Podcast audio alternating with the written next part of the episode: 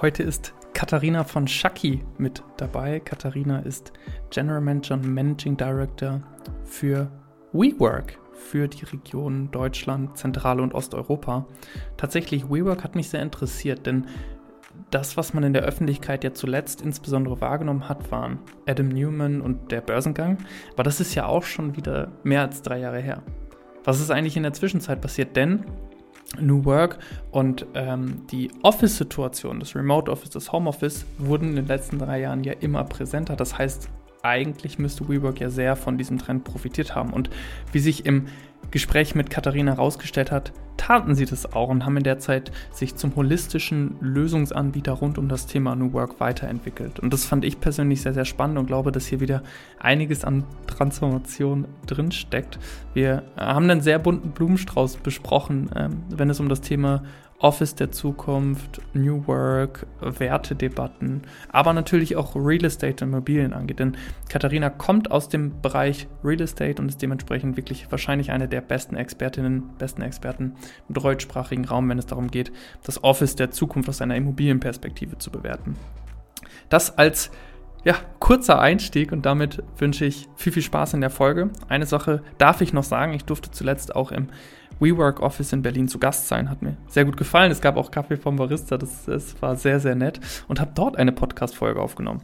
Welche Podcast-Folge dort entstanden ist, das werde ich bei Zeiten verraten. Das werdet ihr hier sehen. Aber jetzt erstmal viel Spaß in der Folge mit Katharina.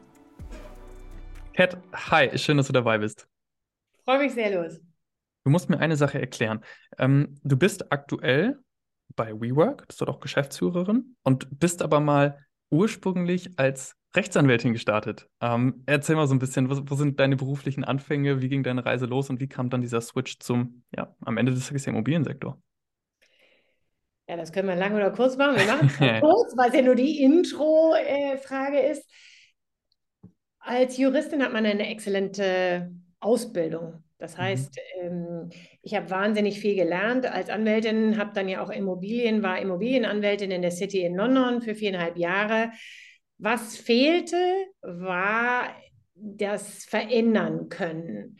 Und wenn man Immobilien liebt, wie ich Immobilien liebe, die muss mhm. man irgendwie anfassen, da muss man irgendwas machen. Und als Rechtsanwalt ist man Dienstleister, ohne selbst bestimmen zu können. So, ich wollte das immer, cutting the long story short.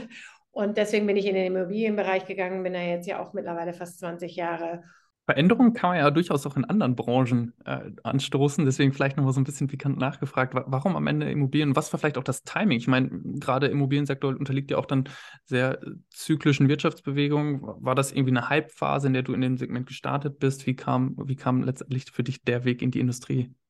Ja, super spannende Frage, weil ich sehr viele Jahre mich auf den Handel spezialisiert hatte. Das heißt, mhm. ich war global für einen Fonds für den Handel zuständig und habe dort auch verändern wollen. Also habe gesehen, dass der stationäre Handel nun mit diesem Online- und Omnichannel-Handel sich irgendwie arrangieren musste, hatte da auch ganz klare Visionen, das Thema ist, dass der Handel dann doch sehr träge war, der stationäre Handel. Die haben mhm. gesehen, dass der Onlinehandel kam. Das kam ja auch über viele, viele Jahre.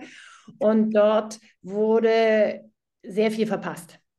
Mhm. Dann habe ich tatsächlich im Zuge dessen also ich habe sehr viele ähm, sehr große Shoppingcenter betreut, habe ich WeWork angesprochen, um die Nutzung mehr zu mischen, weil ich glaube, um Innenstädte zu revitalisieren, ist es wichtig, dass man gemischt genutzte Quartiere hat. Mhm. Und da war halt mein Ansatz damals schon zu sagen, naja, wir brauchen einen flexiblen, hoch erfahrenen, sehr guten Coworker bzw. Büroanbieter.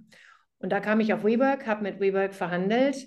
Die Verhandlungen kamen zu keinem Ende, sondern kam dann zu dem Ende, dass ich zu WeWork gegangen bin, weil ich, und ich glaube, das war, zieht ja so ein bisschen auf deine Frage ab, weil ich maßgeblich die Zukunft einer Assetklasse mitsteuern wollte. Und mhm. WeWork als Büroanbieter oder die flexible Version des tradierten Büros das wollte ich mitgestalten. Ich habe gesehen, dass dort die Zukunft hingeht, die Vision und ähm, das Produkt Äh, die Lösung gab es ja schon. Aber das auch an den Markt zu bringen und allen klarzumachen, wo auch diese Bürowelt hingeht, das fand ich spannend. Warum fand ich das spannend und das vielleicht auch diese Parallelität zur, zum Handel? Was bei uns ja so wichtig ist, ist, dass WeWork sich als Dienstleister um den Endnutzer kümmert und mhm. da auch drauf eingeht. Das heißt, wir schauen, dass wir Lösungen für unsere Endnutzer finden. Finde ich toll. Das hat der Handel nicht immer so gut gemacht. Ähm, jetzt wollte ich mal vorne dabei sein. Also du bist dann, äh, wir können die Geschichte auch auflösen, 2020 zu, zu WeWork gekommen. Und ähm, ich will gleich auf die Pandemiezeit eingehen, aber ich möchte vorher nochmal so die Zeit davor verstehen, warum du sagst, ich, ich bin da am Beginn einer neuen Asset-Klasse, weil ich meine, als du bei WeWork gesagt hast, du willst dort starten und gestartet bist, hatten wir Corona noch nicht. Und ich würde behaupten, gerade Covid, Corona, die Pandemie hat unser Denken über die Arbeitswelt nochmal extrem verändert. Was waren denn die Thesen und was waren denn die Gedanken, die du vor dieser Zeit hattest, wie sich die Arbeitswelt und vor allem die erste Klasse Büroimmobilien verändern wird? Ich bleibe nochmal beim Handel, weil ich finde, ja. das macht das so schön bildlich. Ein Laden gab es schon immer, ein stationäres Büro oder ein festes Büro gab es schon immer.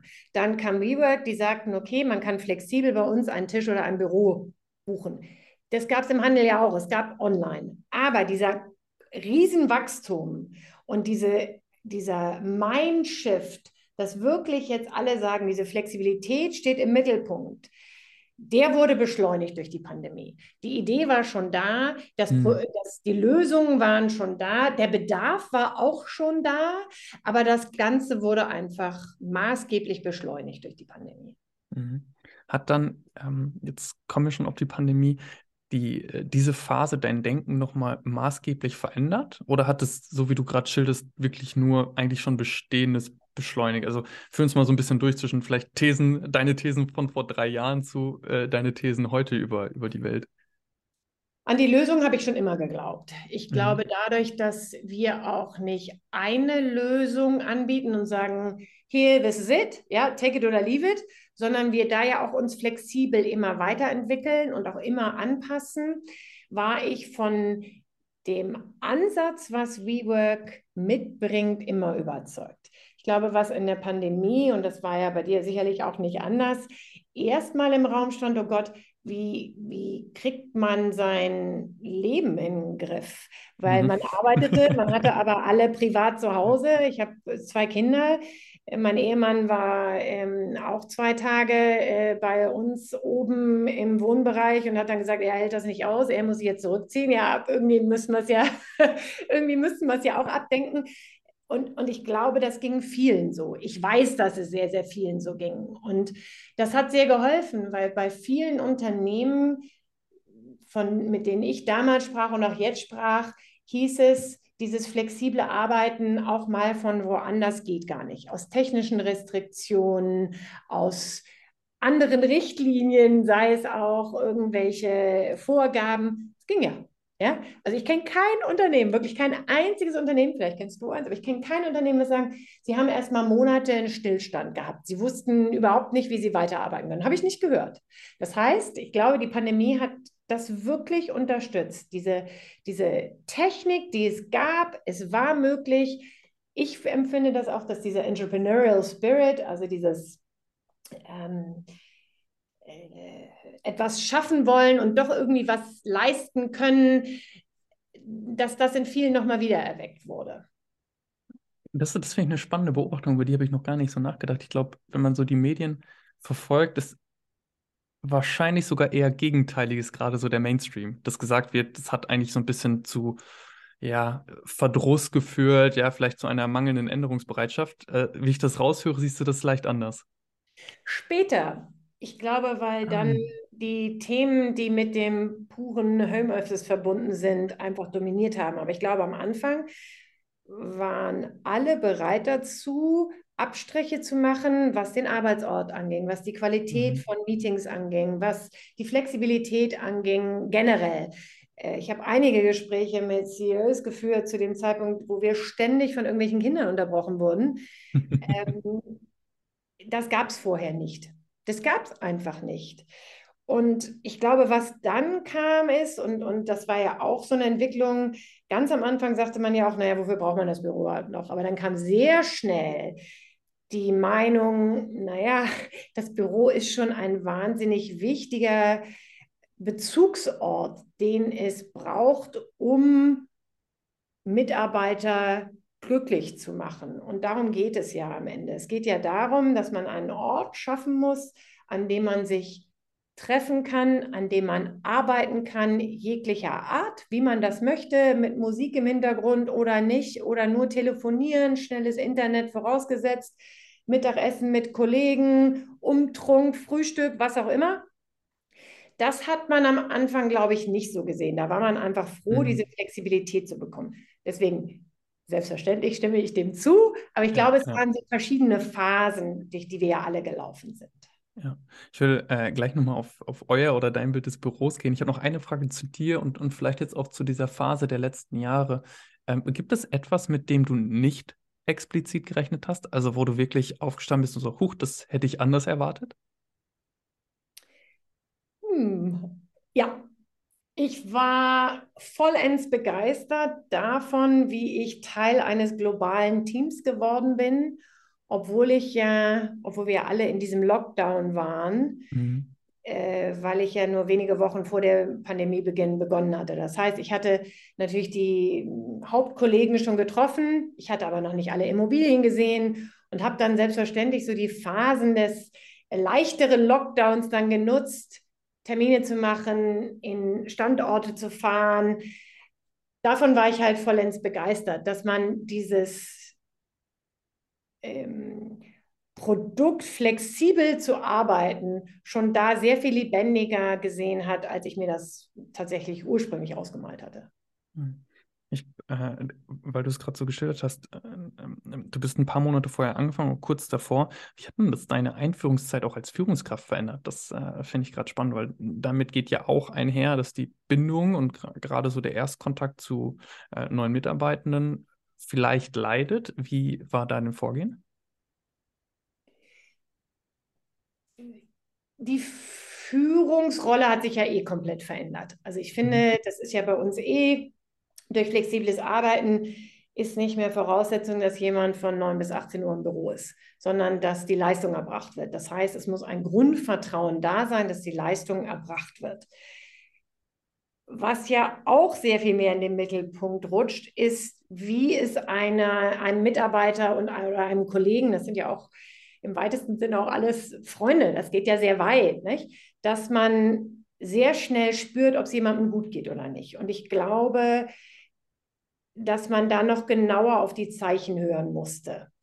Und mhm. da als Führungskraft noch eine wichtigere Rolle hatte. Wir haben auch viele Kollegen, die vielleicht keine Familien haben, die vielleicht auch aus dem Ausland da waren, dann in zum Beispiel Berlin gefangen waren, nicht zurückreisen konnten zu ihren eigenen Familien, denen musste ich natürlich auch sicherstellen, dass es denen gut geht. Das haben andere Kollegen auch gemacht. Wir sind ja eine, ein großer, eine, eine, eine große WeWork-Familie. Aber ich glaube, das war und ist wichtig, war mir da aber oder ist mir da noch bewusster geworden, wie wirklich mhm. elementar wichtig das ist. Und das kann sich von einem Tag auf den anderen ändern. Da merkte man auch, einer war ganz super drauf, das heißt, irgendwas lief besonders gut und am nächsten Tag merkte man so, oh Gott, der hat jetzt echt Probleme aufzustehen. Und dann muss man vielleicht dann mhm. auch ähm, anders damit umgehen und vielleicht auch flexibler damit umgehen. Mega, äh, danke dir. Das, das, das fand ich gerade nochmal noch mal spannend. Jetzt vielleicht aber auch noch zu dem, was ich eben angekündigt habe, die Rolle des Büros und, und wirklich auch das Geschäftsmodell WeWork. Äh, ich war tatsächlich noch gar nicht so häufig im WeWork, fällt mir gerade auf. Ich war in Berlin am, am, äh, äh, in, in eurem Büro und ich habe es immer so wahrgenommen, kuriere mich gleich gerne, als dass ich jetzt insbesondere als ähm, kleines Unternehmen, als Freelancer, als Selbstständige etc. pp. Äh, bei euch komme, um diese äh, zu euch komme, um diese Erfahrung des flexiblen Arbeitens in der Community äh, kennenzulernen. Ähm, wie war das Geschäftsmodell? Erstmal ist meine Schilderung richtig und vor allem, wie war das Geschäftsmodell, als, als du gestartet bist? Kannst du ein bisschen was vielleicht auch zu Größe sagen? Wie viele Büros, äh, wie viele Offices gibt es global? Was war WeWork zu deinem äh, Einstiegszeitpunkt? Selbstverständlich, selbstverständlich ist deine Wahrnehmung richtig. Sie Glück deckt einen anderen Teil nicht ab. und zwar selbstverständlich genau für so tolle junge Unternehmen wie deins sind wir natürlich da und freue ich mich immer als Anlaufstätte dienen zu können, sei es längerfristig oder auch mal nur für eine Stunde oder einen Tag. Dafür sind wir komplett da. Wir haben aber auch einen anderen Bereich und das stellt mehr als 50 Prozent unserer Mitglieder dar. Das sind große Unternehmen, Fortune 100 Unternehmen, die mhm. einfach ihren Mitarbeitern Flexibilität bieten wollen. Das ist wichtig, weil ich ja anfänglich gesagt habe, es hat mich auch an der Marke und an der Lösung so interessiert. Das ist, dass einfach Lösungen für jegliche Art von Unternehmen oder Einzelpersonen gefunden werden. Das finde ich spannend und ich glaube, das machen wir. Zu Standorten. Wir sind in sehr vielen, über 750 Standorte global haben wir. Ich glaube, wir sind noch bei 36 plus Ländern. Also wir sind in sehr vielen Ländern dieser Welt vertreten. Und das finde ich auch sehr, sehr spannend. Das haben, fand ich auch sehr spannend während der Pandemie. Und dann lassen wir die Pandemie vielleicht auch Pandemie sein. Aber das war sehr spannend, sowohl nach Amerika gucken zu können, als auch nach China oder Asien, weil man sich dann natürlich sehr breit austauschen konnte, was Maßnahmen anging.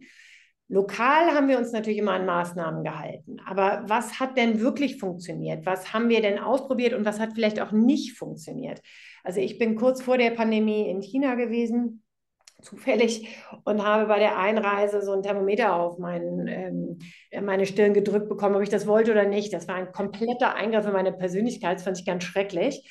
Das war ja zu bestimmten Zeitpunkten Voraussetzungen in Asien das hätte man vielleicht auch denken können, dass das für Europa sinnvoll ist oder von Interesse ist. Mhm. Aber wenn ich das schon so wahrnehme, haben das sicherlich viele auch so wahrgenommen. Es war auch keine Voraussetzung rechtlich, dass wir das machen mussten. Und dann wurde auch entschieden, dass sowas nicht Voraussetzung ist.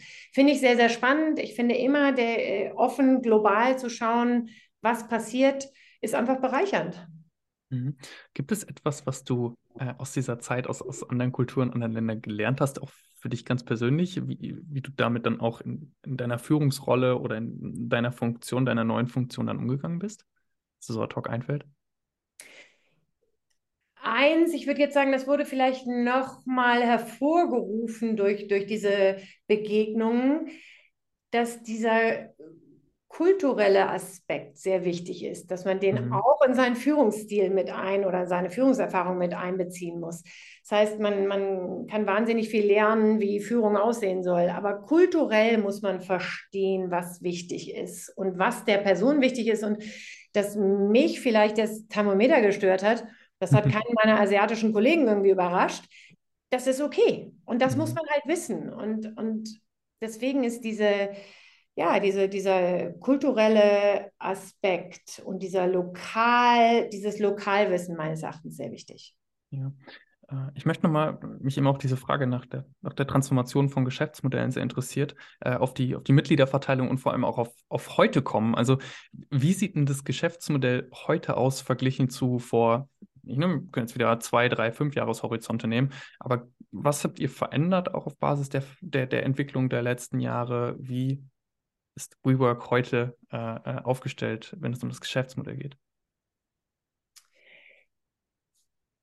Wir hatten immer ein tolles Produkt, was aber nicht im Vor, Vor äh, oder was im, im, im, wie sagt man das im Deutschen? Also im, im Vordergrund stand, das nach dem Wort habe ich im Deutschen gesucht, was nicht im Vordergrund stand, war äh, im ersten Schritt die Profitabilität, dass man halt wirklich ganz mhm. genau schaut, wie performt jede einzelne Immobilie in dem Markt, in dem, wo wir, wo man sich befindet.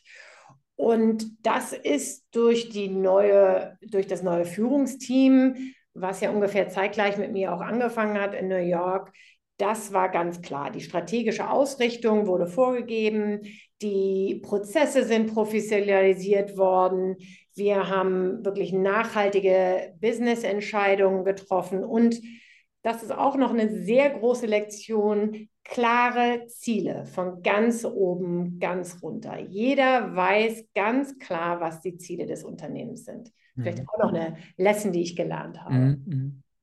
Ja.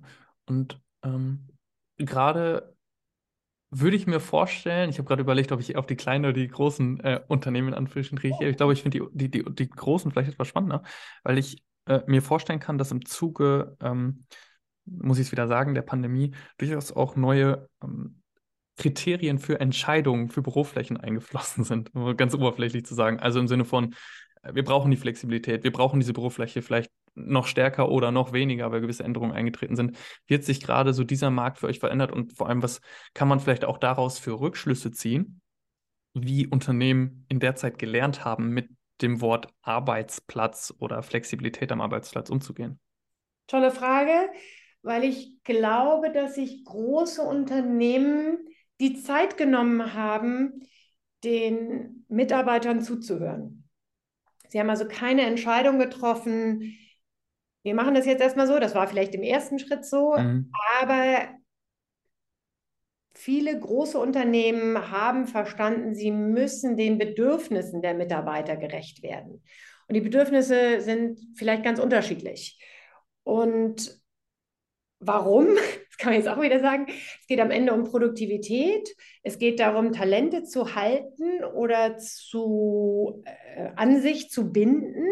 Wie macht man das, wenn man kein schickes, cooles Büro so zugänglich hat? Und da war die Bereitschaft da, sich damit auseinanderzusetzen. Und ich glaube, in der Zeit hat man dann auch gesehen, dass man eine gewisse Flexibilität einfach anbieten muss, um mhm. Talente zu halten. Und, das finde ich vielleicht auch als Frau wieder sehr interessant, dass man sagt, vielleicht auch neue Talentepoole dadurch äh, aufbrechen zu können, weil durch dieses flexible Arbeiten kann man vielleicht auch gewissen Gruppen, die sonst vielleicht nicht Vollzeit arbeiten konnten, vielleicht kann man die besser einbinden. Vielleicht kann man da in dem ähm, Mangel der Facharbeitskräfte auch jetzt neue Poole mhm. öffnen. Finde ich total spannend. Ich glaube, viele tun sich immer noch so ein bisschen schwer. Wie kombiniert man das? Ich habe ja schon am Anfang gesagt, wir sehen uns als WeWork auch als Dienstleister natürlich an. Das heißt, ich finde immer sehr schön, wenn Unternehmen, auch sehr große Unternehmen an uns herantreten und sagen, wir haben ein Problem. Können wir das mit euch besprechen? Habt ihr Ideen? Können wir euch da einbinden? Und wir dann auch individuelle Lösungen finden für große Unternehmen, die dann vielleicht auch sagen, am Ende wollen wir möglicherweise unser gesamtes Immobilienportfolio auflösen. Wie mhm. machen wir das? Ist mhm. das auch richtig? Ich, äh, verstehe ich das richtig? Das, das setzt sich gerade in meinem Kopf erstmal nicht so richtig zusammen, dass ihr euch auch schon zu einem ganzheitlichen Lösungsanbieter rund um das Thema New Work dann auch in der Zeit entwickelt habt? Also man denkt jetzt ja an WeWork sofort an, sofort an die Büroflächen als solche, weil sie ne, sind präsent, man kann sie sich gut vorstellen, jeder war vielleicht schon mal irgendwie, irgendwie da, aber all die Fragen, die jetzt, die du schilderst, die damit einhergehen, die hatte ich nicht auf dem Schirm, dass WeWork sie ähm, mit adressiert. Ich nehme jetzt aber aus deiner Ausführung wahr, dass es durchaus so ist. Also ist das so, so ein Output, dieses, ich sag mal, wir denken über die, die New Work-Diskussion holistisch für unsere Kunden, mit unseren Kunden auch nach, abseits vielleicht der ganz konkreten Bürofläche, die wir haben?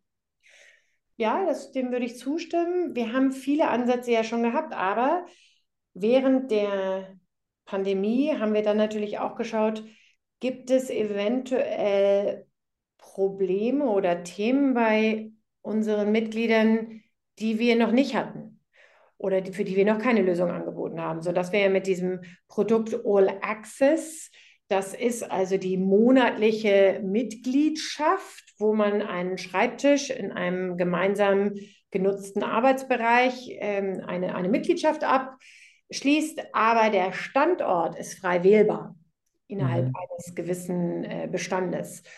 Und das gab es zu dem Zeitpunkt nicht. Aber wir haben äh, während der Pandemie gesehen, Mensch, ein Member schafft es vielleicht nicht, anderthalb Stunden durch New York zu traveln. Warum machen wir es, warum bieten wir nicht etwas an, was es zu dem Zeitpunkt noch nicht gab?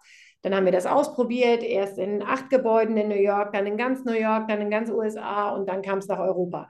Sodass äh, du meines Erachtens recht hast, dass man sich halt immer auch um neue Lösungen bemüht. Oder jetzt Workplace.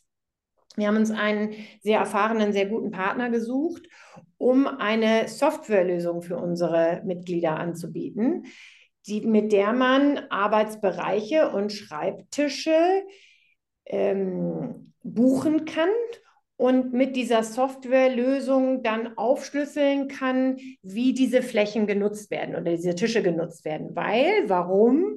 Viele Mitglieder uns sagen, wir wissen gar nicht, wie viele ins Büro kommen. Was ist denn der Bedarf? Wo geht der denn hin? Und, und das habe ich heute Morgen jetzt wieder bestätigt bekommen von zwei Unternehmen, darauf kommen auch mehr ins Büro, weil sie dann wissen, da sitzt der Louis, oh, den möchte ich jetzt gerne sehen, den habe ich jetzt länger nicht gesehen. Das weiß man ja sonst nicht ja, man, früher konnte ja. man sagen, jemand ist fünf Tage die Woche da. So kann ich sehen, du bist heute Nachmittag im Büro, herrlich, ich möchte mal mit dir quatschen, habe dich ewig nicht gesehen.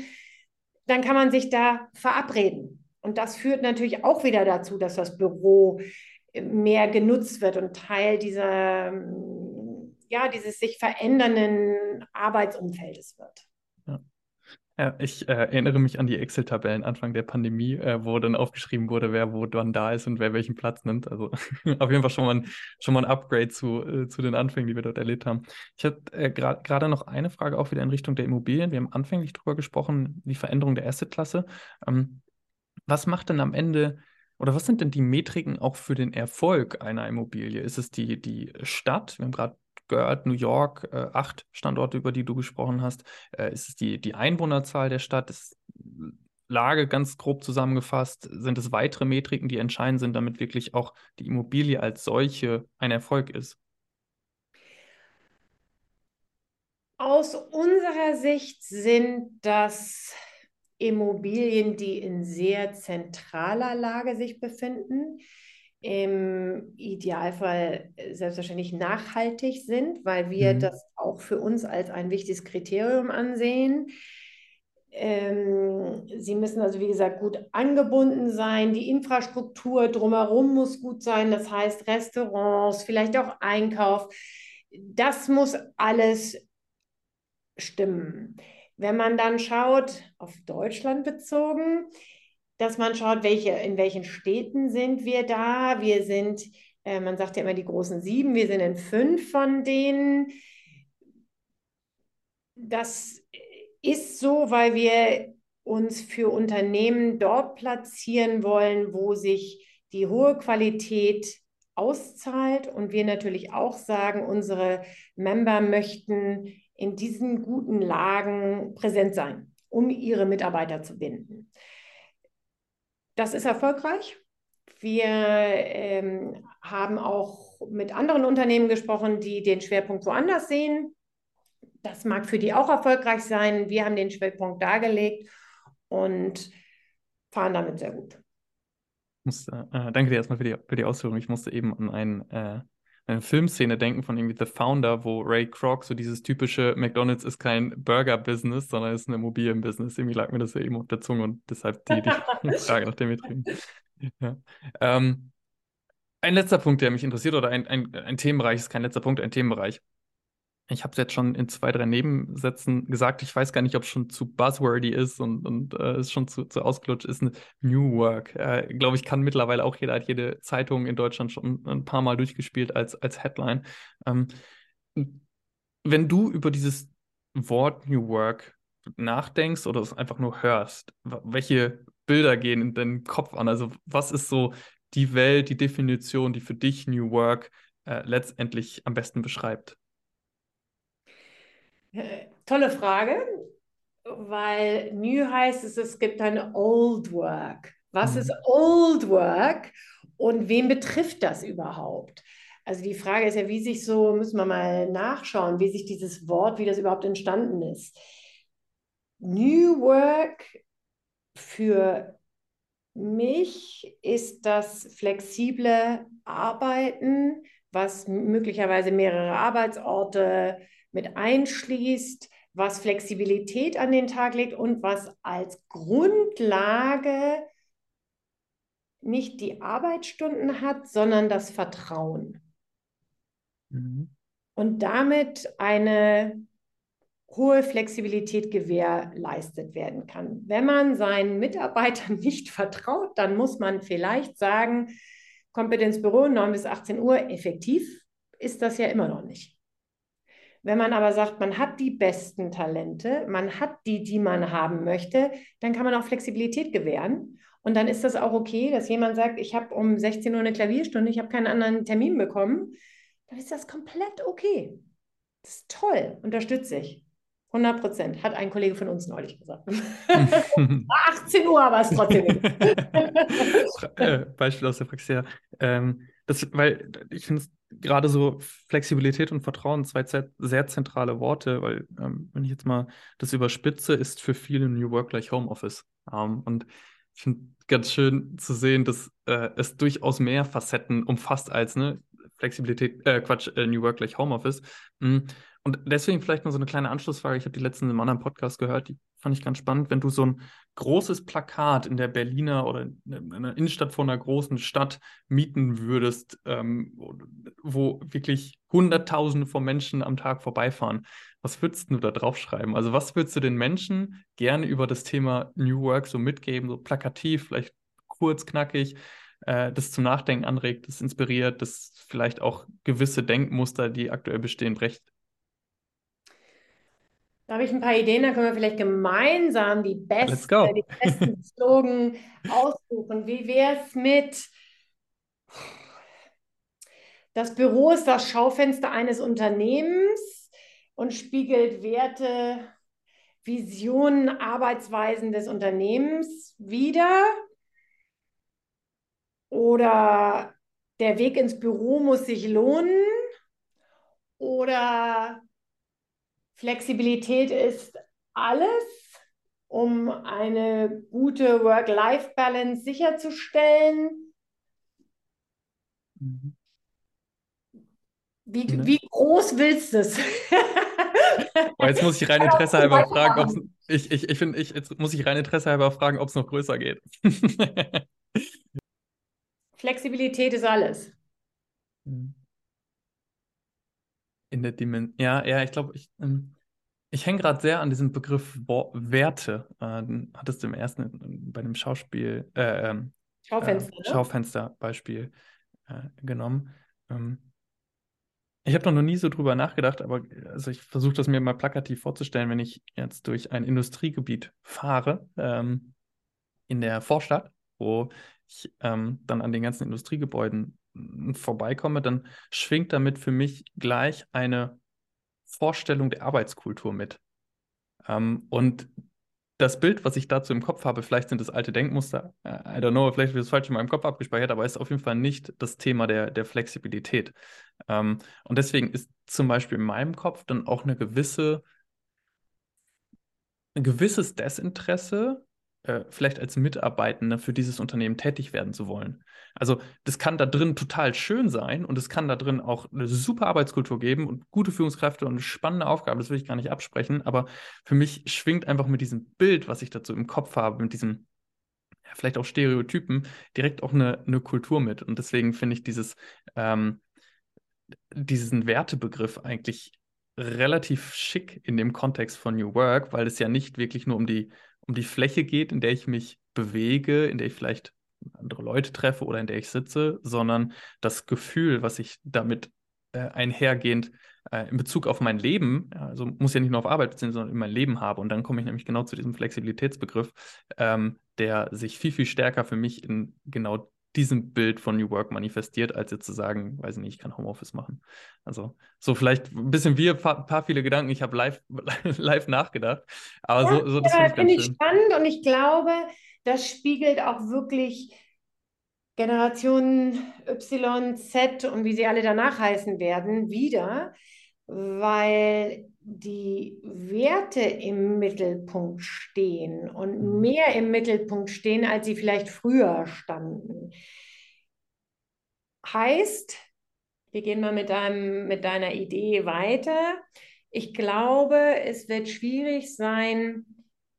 Es gibt immer Leute, die für alle Produkte arbeiten, aber anders. Ich glaube, man muss ein Produkt, viele wollen ein Produkt haben, hinter dem sie stehen. Da, das verbinden sie mit bestimmten Werten. Das mhm. spiegelt sich auch auf die Arbeitswelt wieder. Was passiert, wenn das nicht der Fall ist?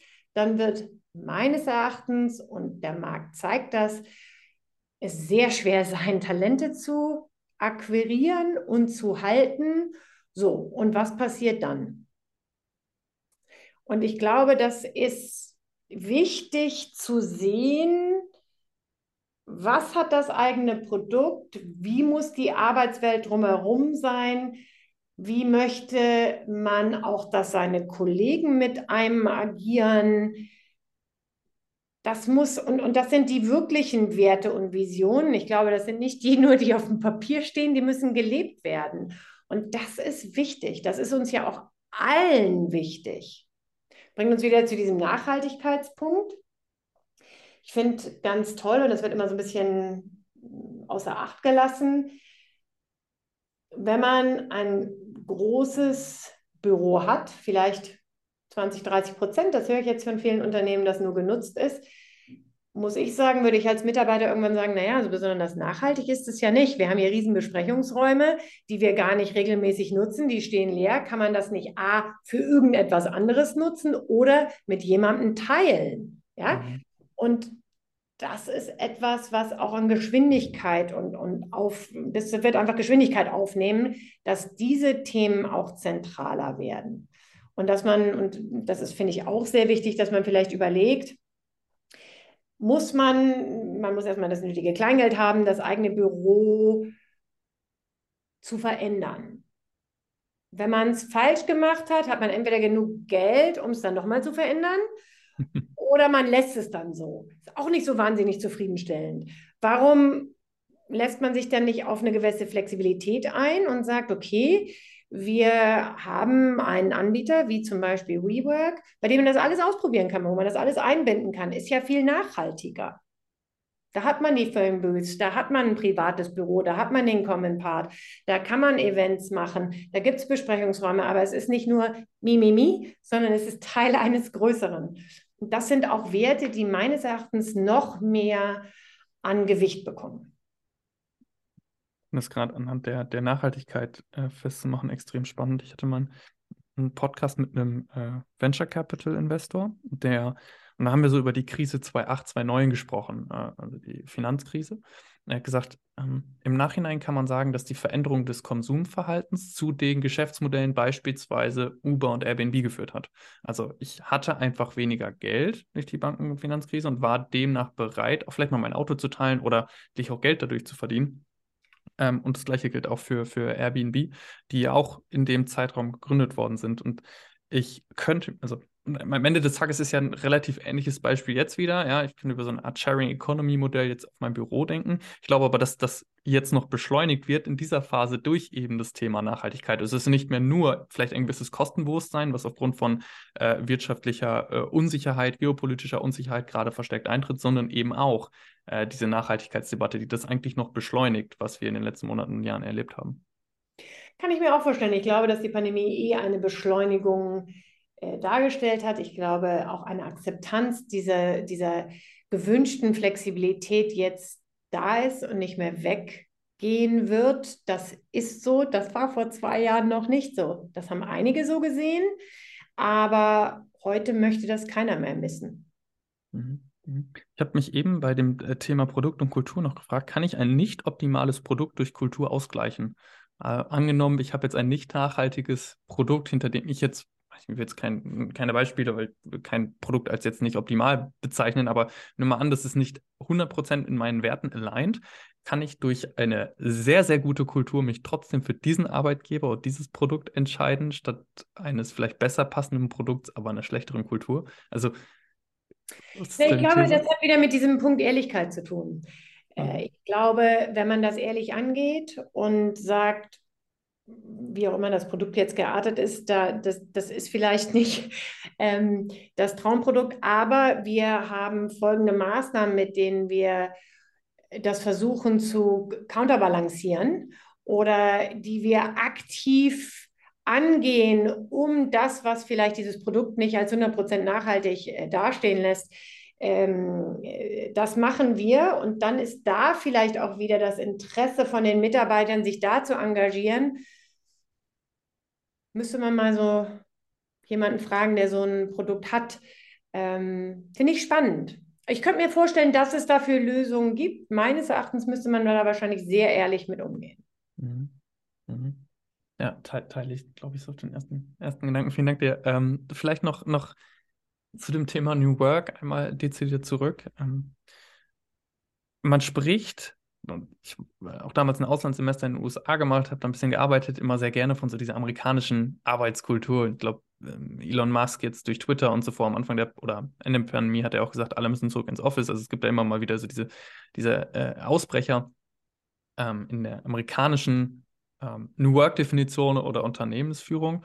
Ähm, und mich hat im Voraus und der Vorbereitung dieses Podcasts auch interessiert, gerade weil ihr auch ein amerikanisches Unternehmen seid, gibt es etwas, was du sehr, äh, dir sehr dezidiert von dort abschaust und vielleicht auch etwas, was du dir für deinen Job hier in Europa nicht so sehr abschaust? Also so beide Seiten pro Con. Was schaue ich mir ab, was schaue ich mir nicht ab oder was lehne ich ab? Ich glaube, also ich schaue mir immer alles an und werte dann aus, ob das für den lokalen Markt zutrifft und attraktiv ist oder nicht. Wir sind ein globales Unternehmen, wir sind ein sehr offenes und sehr agiles Unternehmen. Das heißt, es gibt auch keine globale Ablehnung von Themen. Ähm, was finde ich toll in den USA, ist dieses schnelle Wiederaufstehen. Was man ja bei Unternehmen sieht, dass man sagt, okay, irgendwas hat nicht funktioniert. It happens. Let's adjust and run.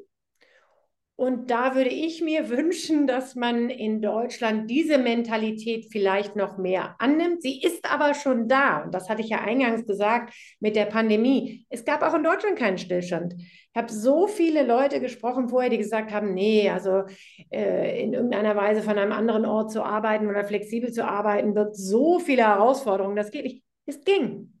Und we made it possible in Deutschland.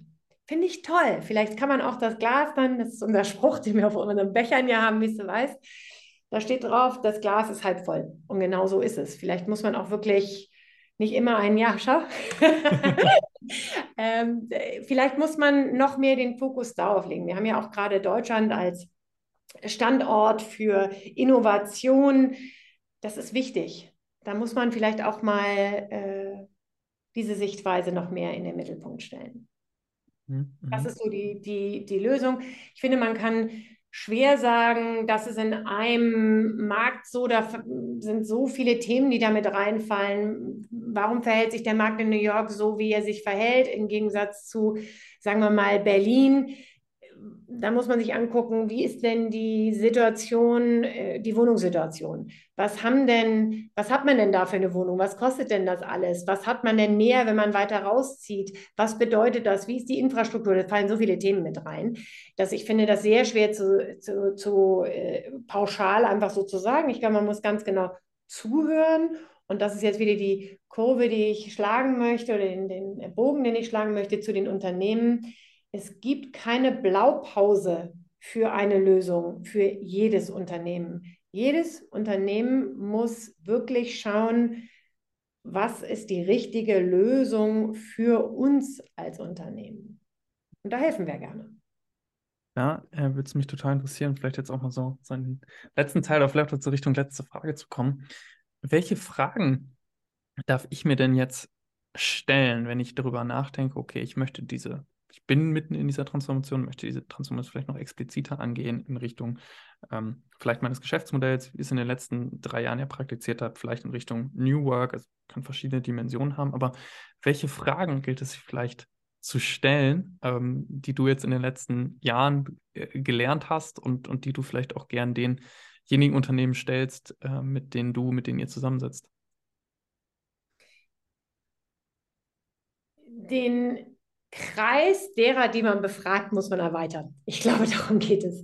Ich glaube, viele Unternehmen sind schon so weit, dass sie ihre Mitarbeiter befragen, was wollt ihr denn? Und dann denken sie sich, ah, das können wir alles, dem können wir eigentlich gar nicht gerecht werden. Der eine möchte von zu Hause arbeiten, ein bisschen mehr, der andere möchte ständig im Büro sein, der andere ähm, braucht einen ganz ruhigen Arbeitsplatz, der andere möchte lieber Musik laut abspielen, dem muss man gerecht werden. Ich glaube, dass man aber jetzt auch so weit ist, dass man sagt, okay, Head of Real Estate und Operations werden immer mit einbezogen. Ja, was kostet uns denn die Immobilie? Können wir uns das überhaupt leisten? Es muss aber auch, und das findet vermehrt statt, auch der, der, die HR oder People Manager mit einbezogen werden, weil es ja darum geht, die Talente glücklich zu machen und Talente zu halten und auch zu bekommen. Das heißt, man muss einfach ganz genau zuhören, was denn heute gewünscht ist. Welche Flexibilität ist denn gewollt? Wo leben die Mitarbeiter, die man anziehen möchte? Wenn man an einem Standort produziert und man möchte einen jungen Spezialisten irgendwie akquirieren, dann wird der da nicht hin umziehen. Dann muss man sich vielleicht überlegen, reicht das mit ein, zwei Tagen?